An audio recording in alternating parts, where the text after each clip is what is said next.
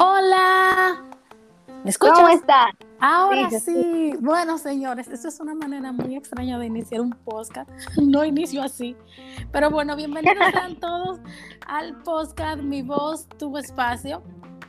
Y hoy les tengo un episodio muy, muy especial. Antes les quiero pedir que recuerden suscribirse a mi canal de YouTube, Elvia Domínguez. También estamos con el podcast Mi Voz, Tu Espacio en las diferentes plataformas de podcast. Y hoy tengo un episodio muy especial porque tengo a mi primera invitada. Ay, qué honor. La primera invitada en todo el podcast se llama Ana Rodríguez. Y bueno, yo digo que es mi hija y, y van a descubrir por qué. Nosotras tenemos muchísimas cosas en común y se las vamos a contar entre las dos, pero principal ella, que es la invitada de honor. ¿Cómo estás, Ana? Hola, Elvia, otra vez. Hola. Sí, otra vez porque nos pasamos todo el tiempo hablando. Sí, como al principio, bueno, por más rara, como tú dijiste, una forma muy peculiar de iniciar un Ah. podcast. Sí, muy peculiar porque se supone que yo iba a dar la bienvenida y todo Sí. y nadie iba a saber que tengo una invitada, pero los inconvenientes técnicos nos llevaron a, a- a preguntar si se Sí. escucha primero y así. Sí, y ¿Cómo Anchor debería mejorar, lo que Anchor debería mejorar esa parte de que de una vez que tú entras empieza a grabar, o sea, debería haber un botoncito que tú digas que hizo un parar. sonido, hizo un sonido. Lo que pasó fue que como la primera vez eh, no nos escuchamos, pues No, sí, eso- sí, yo. No, yo digo no, que que cuando tú, tú no me entras, escuchaste a mí. Sí. De una vez empieza a grabar y yo debería mejorar eso, porque tal vez cuando tú entras, tú quieres ambientarte con la persona y debería tener la opción de un botoncito que tú puedas poner stop a la grabación. O sea, sugerencia para Anchor, escúchenos, gracias. Ay, ay, ay, ay, ay. Así Qué mismo. fuerte. Cuéntanos, Claro. ¿cómo estás? Muy bien, súper, excelente, maravillosa. Muchos objetivos, Siempre. pero Ana siempre tiene ese ánimo arriba. Contagia a cualquiera. Y hoy me van a escuchar mucho más activa porque realmente yo he descubierto, y fue con las chicas de Envinadas, de que grabar en grupo tiene sus ventajas. es mejor, claro, es mucho mejor. Uno se siente solo cuando está ahí hablando y sabe que tú sabes Y que tú- te están escuchando, pero uno se siente Sí, solo. Y, y no solamente eso, sino que tú no sabes si lo que tú estás diciendo le interesa a alguien, o sea, como que tú estás en ese mood de que, ay, yo no sé si yo estoy diciendo una tontería, una reverenda tontería, o no sé si estoy siendo lo suficientemente animada porque no tengo ese feedback, ese, ese espacio de que alguien me, me pueda retroalimentar, entonces eso es súper importante, me encanta. Así mismo, ¿no? Y, y también, si, si dices Señor. una tontería, la persona que está contigo te rescata. Sí. Nosotros hablamos mucho, así que. Así mismo. ¿Dónde nace Ana? Bueno, yo nací en Santiago, soy de la ciudad Corazón, en que me he preguntado si soy venezolana, si soy colombiana, si soy por el acentico. Eh, No, y la voz, es una voz que es poco usual aquí, Ay. República Dominicana. Ok, gracias. Tengo que- tenía que decirlo, se tenía que decir y se dijo. Sí, es que, bueno, yo nací en Santiago, en, en- en- no me acuerdo dónde, es en, en la Unión Médica. Ya se me olvidó eso, porque todavía no te tenía olvidó. memoria. Sí. Sí, no tenía memoria. Pero en ese espacio ahí llegamos el 3 de agosto de un año cualquiera, que no lo voy a decir. Leonina. Estamos aquí. Sí, orgullosamente leo. Eh, Ah, pero con razón. Claro, fuerte total. Siempre las personas de ese signo tienen unas características muy especiales. Ay, gracias. gracias. Yo, yo le estoy halagando, sé para que me vuelva a dar otra entrevista. Ah, ok. es mutuo, es mutuo. No te preocupes que vamos a hacer el, el, el segundo episodio en Hechizadas. Ya tú sabes. Qué Vaya, nos genial. vamos a hablar del libro. Ay, yo soy muy buena con los libros. Aquí Sí. tengo unas cuantas reseñas, de hecho. Entonces. ¿bajo, bajo qué condiciones naces? Eh, Bueno, yo nací de seis meses, señores. Sí, yo nací Seis. chiquitica. Sí, seis meses. Para ahí empiezan las coincidencias. Yo también. ¡Oh, Dios mío! Somos guerreras desde el Nací un mes, duré un mes en la incubadora, teniendo problemas respiratorios. Yo ni, sé ni cuánto duré, pero yo sé que estaba ahí. Bueno, porque yo casi, yo no sé, yo soy la que no pregunto, no, o sea, no me gusta. No, es que yo no tengo necesidad de preguntar, mis padres siempre narran la historia. Lo han dicho. Y, siempre llega alguien porque en mi caso tuvieron que hacer una transfusión de sangre y muchísimas cosas y pasaron mucho trabajo. Eran Allá, aquí sí, igual. Sí, eso sí es verdad. Eh, Entonces como que siempre llega alguien y cuenta la historia. Sí, en mi caso también, pero yo nunca pregunto así como que... Oh". Es como algo así. Como que para ti ya es natural. Sí, es natural y no, yo no le encuentro la gran cosa. Alguien me dijo una vez que esos fueron seis meses más calculados, que una persona no puede salir, que uno no puede nacer de seis meses. Sí, señores, hay gente que nace seis meses, hay gente que nace hasta de cinco, hay gente que nace de siete. Yo creo que lo más son de Mi hermano nació de siete. Mi hermano nació de siete. Pero Sí, señores, si se nace de seis meses, no es algo de lo que uno pueda sobrevivir tan fácilmente. Fácilmente. Y si tú supieras que las mujeres, en una estadística, tenemos mayor probabilidad de sobrevivir, somos más luchadoras. Wow, y no lo digo yo, lo dice la medicina. Gracias. No sabía. no sabía. Sí, porque me digan que, que somos pro, pro, pro, pro feminacismo, gracias. Ay, ay, ay, ay. Ay. Lo dice el paso. Sí, pero no, es estadísticamente comprobado que. ¿Cómo fue tu infancia, Ana? Fue bonita. Mm, mi familia completa, todo el mundo cuidándome. Yo molestaba mucho. Me rompí, literal, me, me cayó un cosa de juego encima porque yo estaba en un parque que tenía una tía mía en su casa. Y eso me cayó arriba también me caí de un árbol y me, y me, y me partí el pie. Ah, bueno, no es que me partí el pie, sino que me lo corté con todo, así, ¡cuáquete! Y me tuvieron que poner antitetánicas, yo me movía demasiado, me hice un chichón, me hice chichones, yo escalaba, hacía todo. Por cierto, que no le, hemos dicho, no le hemos dicho a la gente que tú tienes discapacidad visual para que entiendan el por qué te caíste de un árbol y, y a raíz Ah, no, no, no, eso era que me movía mucho, eso era que yo me movía demasiado. Sí, claro, pero, pero somos más propensos. Lo que pasa es que tú sí, no eso influye. nada de eso. Sí, eso influye mucho. Eh, pero te, caía una vez y te volvía y te subía dos veces. Así mismo, yo tenía una casa del árbol incluso que me hicieron, me acuerdo. Y yo ahí me ponía y yo subía y bajaba y todo. Eh, y eso fue a raíz de, lo de la... Yo nací desde, al, nacer, al nacer de seis meses. Eh, yo adquirí esa discapacidad y, por esa razón fue, fue que tuve ese, Bueno, yo no diría inconveniente, yo digo que es... Discapacidad. Una circunstancia, una circunstancia. Exactamente. Circunstancias de la vida. Y eso muchas veces te enseña mucho más que tú no tener. Así que... Uno madura más rápido, ¿verdad que sí? Sí. En bueno, depende. aspectos. Sí, depende de la persona también, porque no todos. Ah, sí. Conocemos gente que no. Sí. Qué fuerte. ¿Y los estudios cómo te han tratado? ¿Cómo tú los, has tratado a ellos?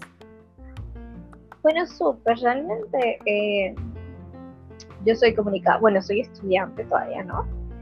De comunicación corporativa. Eh, que es aquella comunicación para que la gente entienda que es un comunicador corporativo, porque la gente automáticamente dice, cuando tú estudias comunicación, ¡ay!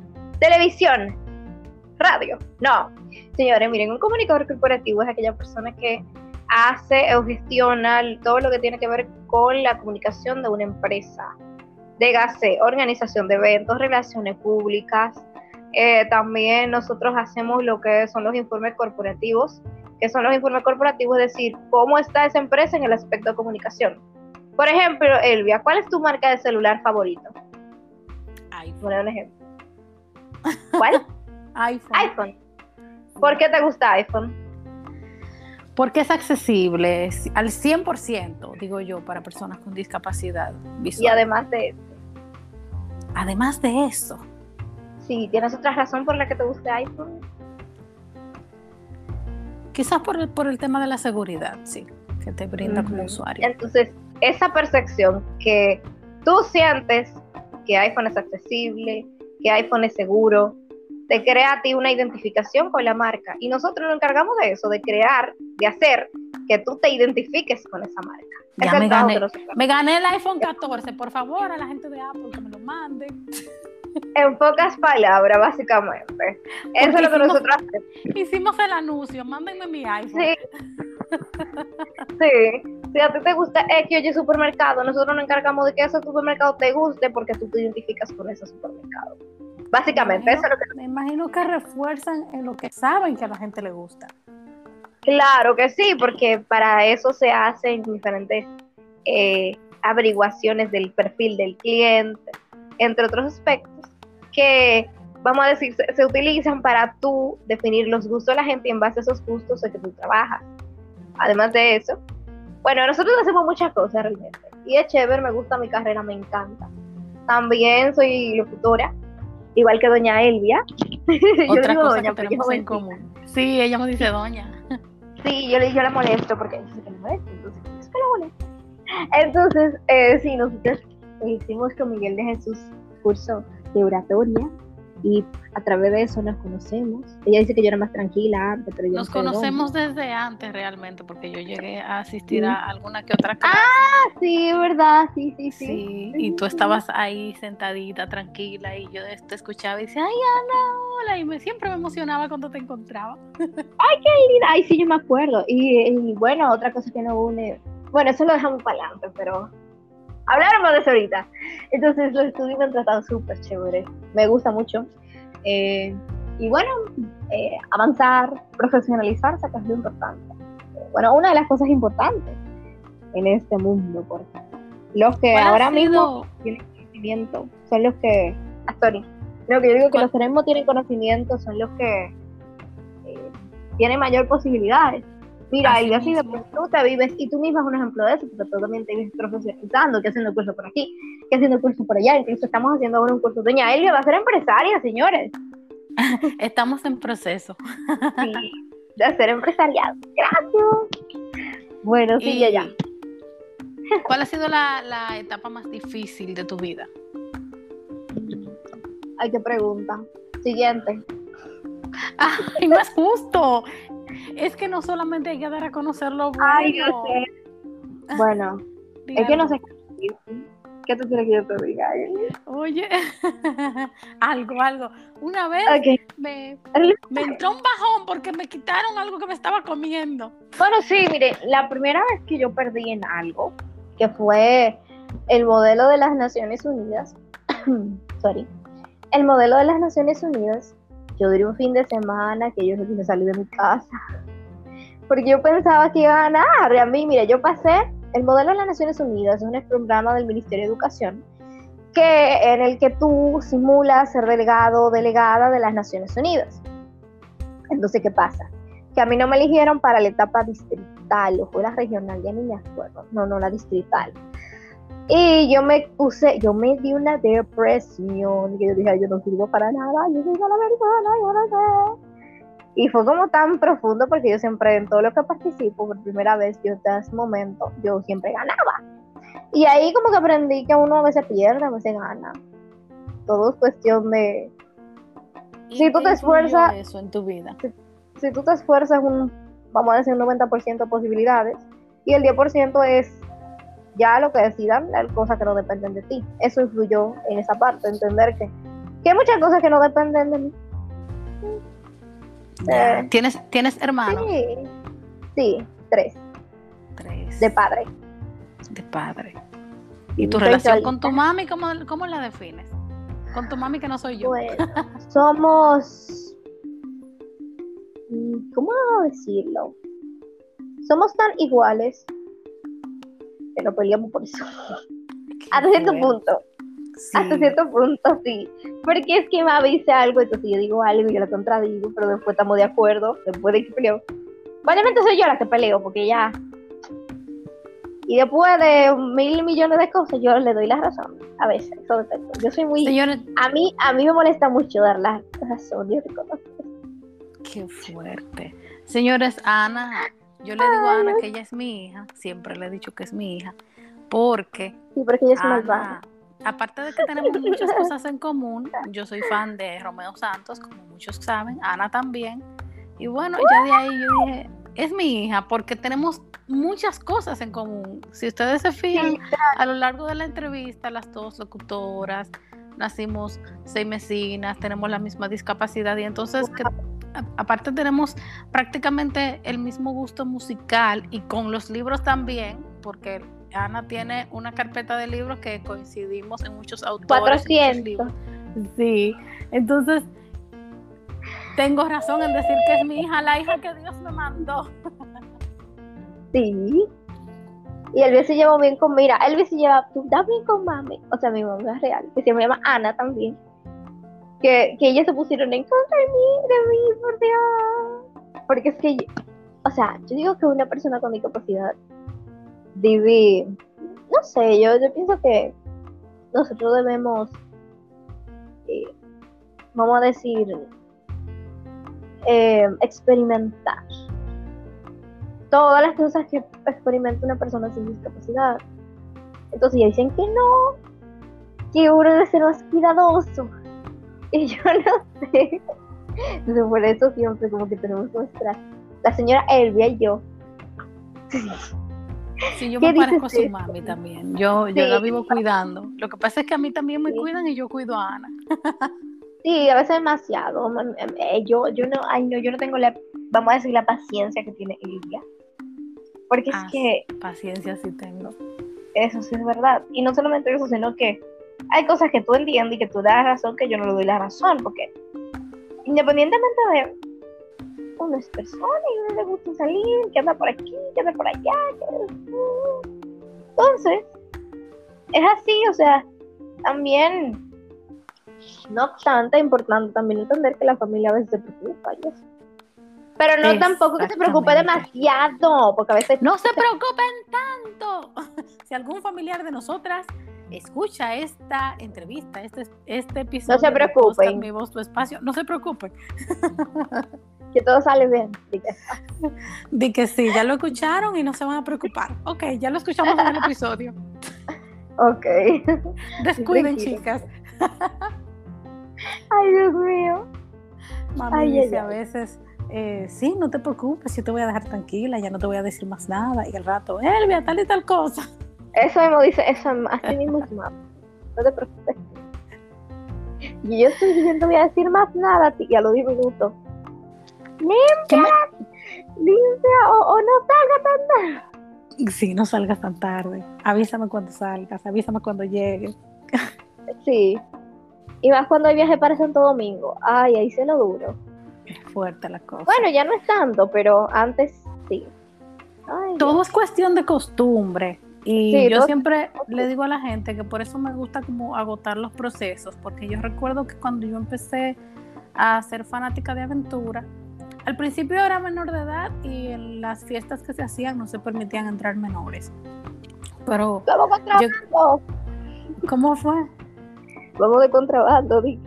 Para menos tú lo viviste, yo no pude. Mira, yo hubiera deseado, y sorry que te interrumpo, yo hubiera deseado estar en esa época de los 90, cuando estaba el flow de Ivy, Tego, que Aventura estaba iniciando, que la música urbana estaba empezando con Daddy Yankee, Don Omar. A mí me hubiera gustado vivir ese inicio de los 2000, pero yo era un bicho en ese tiempo, literal. Yo era chiquita y yo no pude vivir nada de eso. Y ahora, como que y yo estaba dando vuelta ya en el 2002, cuando yo conocí a Romeo, yo tenía, ya yo tenía 17 años. Entonces, de hecho, el mismo Romeo ese día me dijo, vamos, vamos para, la fiesta, vamos para, vamos a, en Ambis 1, si van a presentar. Y yo le dije a papi, me dijo, no, yo no puedo, yo tengo que trabajar mañana. Y eso fue como que, ay, me dijeron, de no, me dijeron que no delante de mi ídolo, o sea, ¿qué les pasa? yo hubiera ido. Yo no sé cómo, pero voy. Y me dio como que cosita, pero ya después cuando empecé a ir para todos los estadios, que el Estadio Olímpico, que la Fortaleza Osama, o sea, yo creo que tengo más de 20 conciertos contados de los que yo asistí, más de 20. Fui al aeropuerto en el 2004, ¿Y por qué tú recibí a los chicos. ¿Cómo fue? ¿Por qué tú no me invitaste? A los 20 conciertos, porque no te conocía. Literal. Yo nada más digo, mira, no me fui a, mira, te puedo contar que no, he ido uno, uno solito. Y fue en el 2014 cuando vine. Después de ahí, no podía volver. Mira, yo duré 14 horas parada. ¿O fue en 14? Sí, desde la, do- desde la 1 de la tarde casi hasta la 1 de la mañana. yo no sé cómo eso fue. Y eso fue mío. Sí, eso fue mío, güey. Yo lo tenía era así, tan, tan, tan, tan. Estaban hinchadísimos. ¿Pero a qué concierto fue que fuiste? Al de la arena. Ah, yo estaba ahí. Sí, cayó un ¿Y por qué tú no me dijiste? Ay, sí. Y yo me yo dije, no, mira, yo tenía gripe, yo me acuerdo, era un 14 de diciembre, o era un 12 de diciembre, no, Era un 12 de 14. diciembre. 14, ajá, tengo buena memoria. Fórmula Era un- Volumen 2. Y, Ajá, Fórmula Volumen 2. Yo tenía algunos 15 años. Con eso te digo todo. Y estaba estudiando, terminando el bachillerato. No, ¿qué bachillerato? Terminando, eh, ya iba para... No, yo, tenía, yo era más joven. Yo tenía como 14. Yo estaba ya en octavo, creo. Primero de secundaria. No, no me acuerdo muy bien, güey.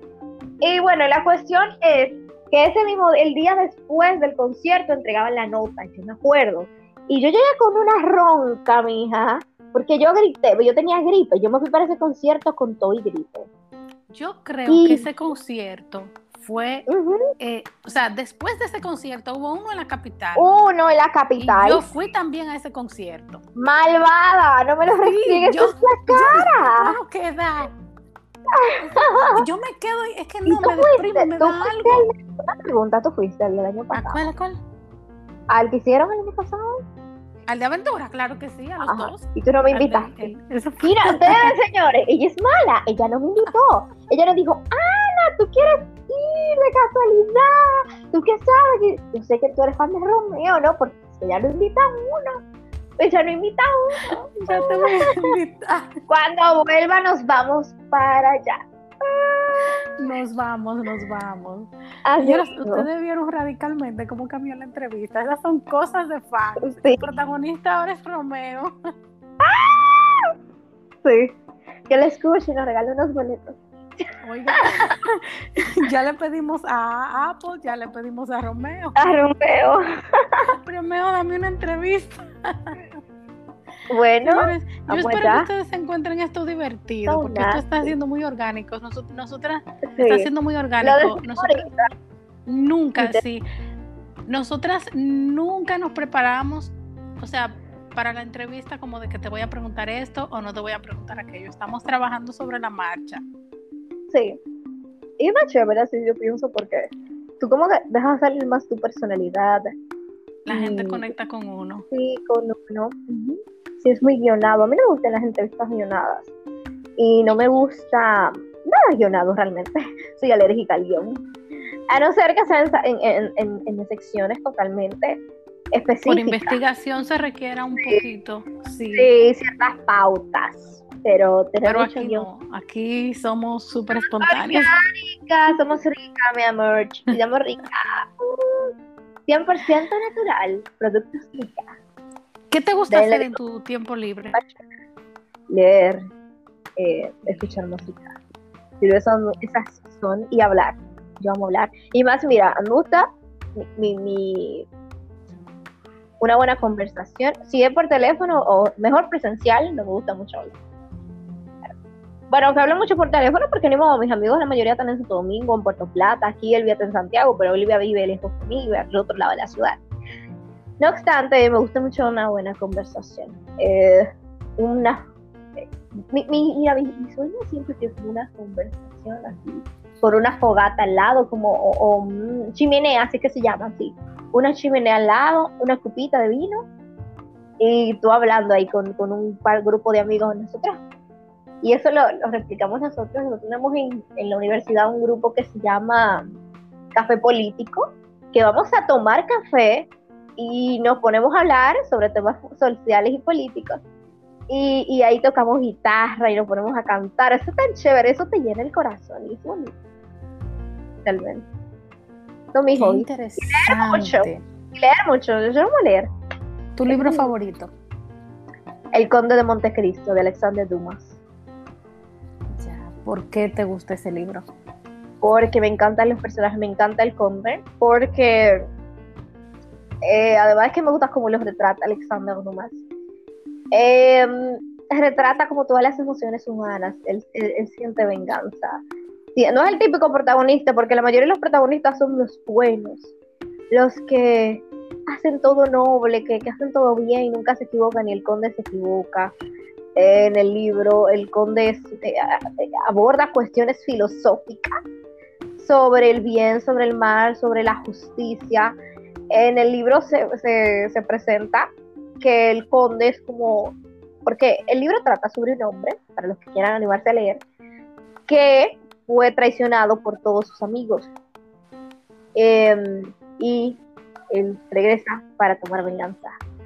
Y él maquina, él no usa, voy a decir, me gusta que él no usa violencia. Son venganzas desde el ámbito económico, eh, que como que lo dejen la ruina, evidencia la corrupción que comete uno de ellos, porque se desarrolla en Francia, fue escrito en el siglo XIX por uno de los escritores más grandes de Francia, Alexandre Dumas. Y, y es muy chévere porque utiliza el cerebro, no es como, es más, es muy, pero muy interesante esa, esa, esa diferencia entre los diferentes personajes y la cultura que, que, está en ese libro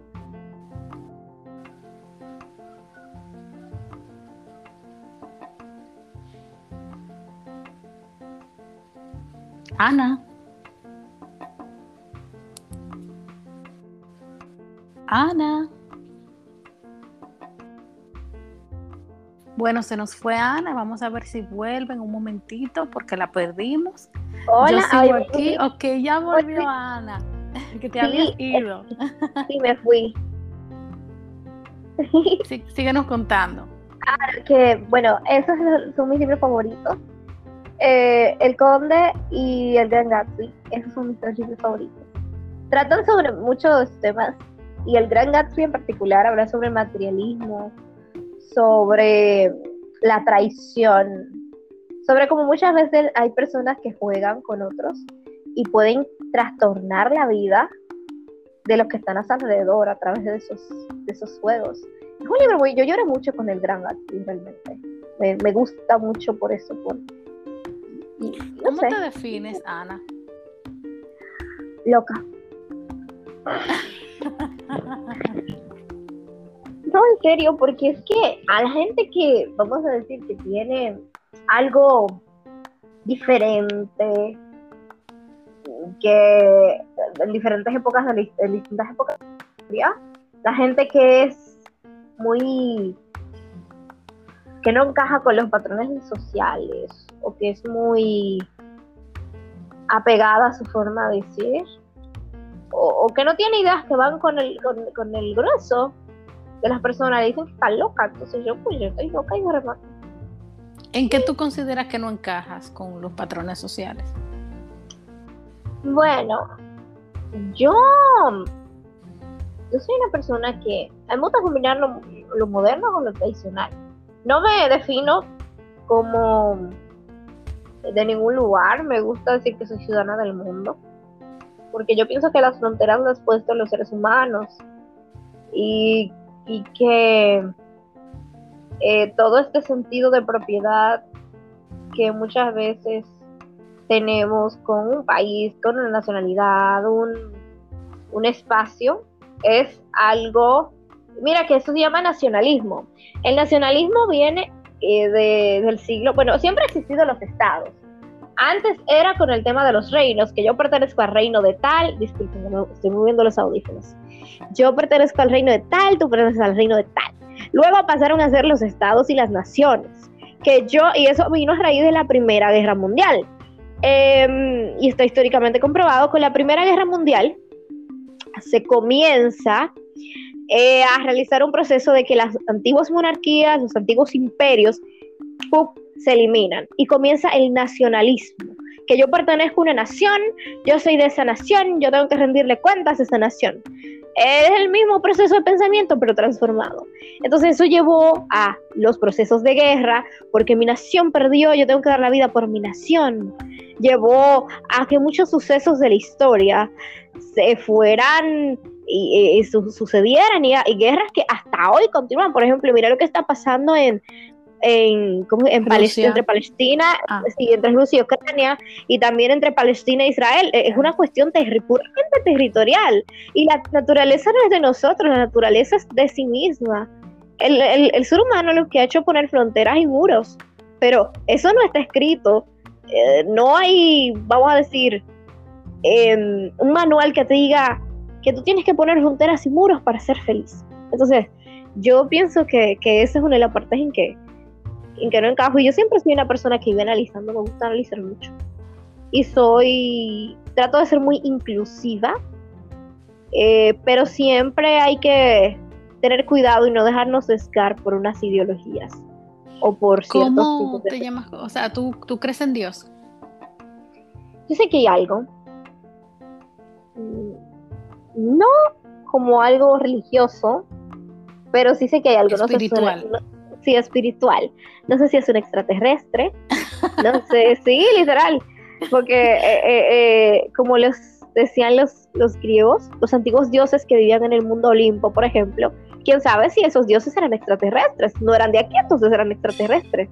Pudieron haber sido marcianos que vinieron a la Tierra y nos enseñaron su sabiduría, como los Anunnakis en, en Mesopotamia.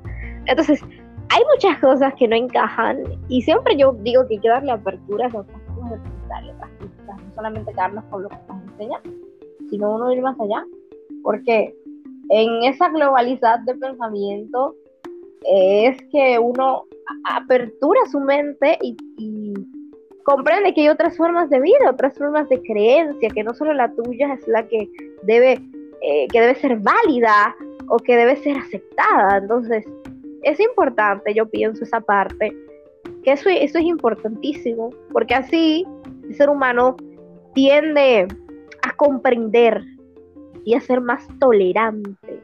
Yo creo que nos hace falta mucha aceptación. Sí, de otras formas de vida. A veces yo creo que cuando no aceptamos a los demás como son, en parte nos estamos negando a nosotros mismos. A nosotros mismos. He llegado a esa conclusión. Estoy de acuerdo contigo. Como dicen por ahí, lo que yo veo en el otro es como que lo que molesta en el otro es porque hay algo de mí. Lo proyecto en mí, sí. Sí, sí, ajá. No en todo caso, porque a veces que podemos molestar algo de la otra persona. pero, yo creo que lo que define qué tanto tú te proyectas en eso, porque a ti puede no gustarte algo y está bien, pero cuando tú lo enfocas de manera que eso se, se vuelve parte de tu día a día, tienes que revisarte. Sí. Y eso muchas veces puede hacerte daño a ti mismo. Como yo digo, cuando tú odias a una persona, ¿de qué me sirve odiar a alguien? O sea, eso me va a hacer más daño a mí o a la otra persona, como dice mi tía, la otra persona no sabe que tú le tienes odio. A la otra persona le va a dar tres eso, eso, te va a hacer más daño a ti que a la otra persona. Entonces, ¿cuál es la necesidad? Efectivamente. ¿Y qué, en qué proyectos estás actualmente? Bueno, Ok. Actualmente estamos en un podcast con una compañera que se llama Lucía Recio, que se llama Chizadas, que es sobre literatura y te vamos a invitar. Así que ya tú sabes. Búsquenlo, búsquenlo. Ahí, sí. Ahí hablamos sobre libros, sobre eh, cosas literarias y es muy orgánico también porque nosotras, nosotros decimos que bueno, Lucy me dice, pero qué eso no es, eso, eso es como de locos. Yo le digo, pero es que es real. Nosotros somos orgánicas, mi amor, somos, somos eh, emocionadas con lo que leemos, entonces a veces nos saltamos. ¿Ustedes hablan de cualquier tipo de libros o hablan Sí, de, cualquier libro. Porque hay, hay un grupo de personas que lee que lee literatura clásica y por lo general piensa y que, dice que, es literatura, no es literatura. Mentira. Eso sí es literatura. O sea, yo siempre he dicho que, y antes de continuar con lo otro, yo siempre he dicho que eso es muy, muy, eh, eh, muy excluyente. ¿Qué define qué es la literatura? O sea, eh, tú no puedes limitar la literatura a un, a un constructo, a una idea social o a una idea de época, porque la literatura es algo de es una ciencia social, se agrupa dentro de las ciencias sociales.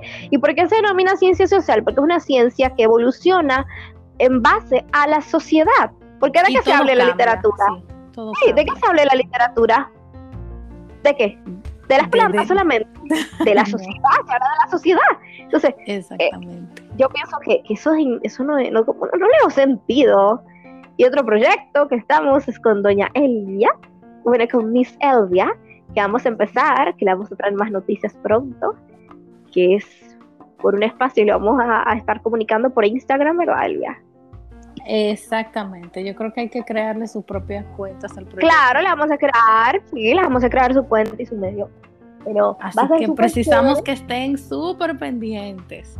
Así mismo, porque en este espacio, todos los que tengamos, vamos a estar hablando sobre este proyecto que si te gusta hablar eh, y o escuchar todo lo que no se habla, ya sabes, estás invitada, invitado a este espacio y bueno.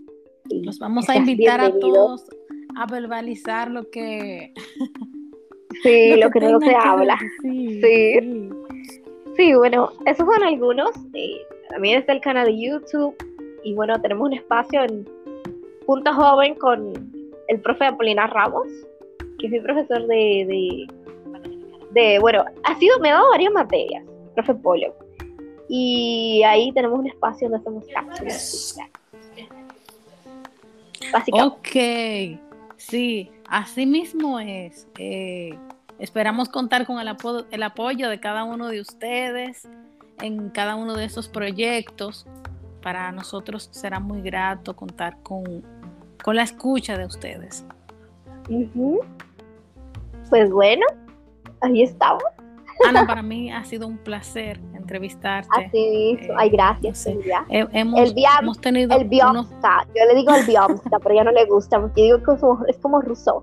Así como al. Sí, ella me cambia el nombre, ella, ella, ella no me respeta porque yo soy su madre. Entonces, Ari, se aprovecha saben, señores, que ella se llama Arilfa también, el de Arilfa. Así que ya saben, llámenla por la calle, Areta, si ustedes la ven, que ese es un hombre. Qué fuerte. Un placer entrevistarte, Ana. Si quieres agregar algo a los oyentes. bueno, que escuchen a, a, la señora Arilfa Domínguez. que escuchen a ella, que ella es muy buena lo que hace, le gusta mucho la comunicación. Y que sigan para adelante, gente, que nunca se rindan. Y bueno, que cumplan sus sueños. Eso es lo más importante en Así es. Bueno, mi gente, este ha sido el episodio más largo que yo he grabado. Gracias. Ay, lideraste 37 minutos. Ay, yo sí, hablo. Es cosa de locutores, eso es Bueno, eso es una buena señal. Eso de comunicadores. Te le digo porque. Que espero que sea del agrado de cada uno de ustedes. Muchísimas gracias y recuerden que esto es mi voz, tu espacio. Chao.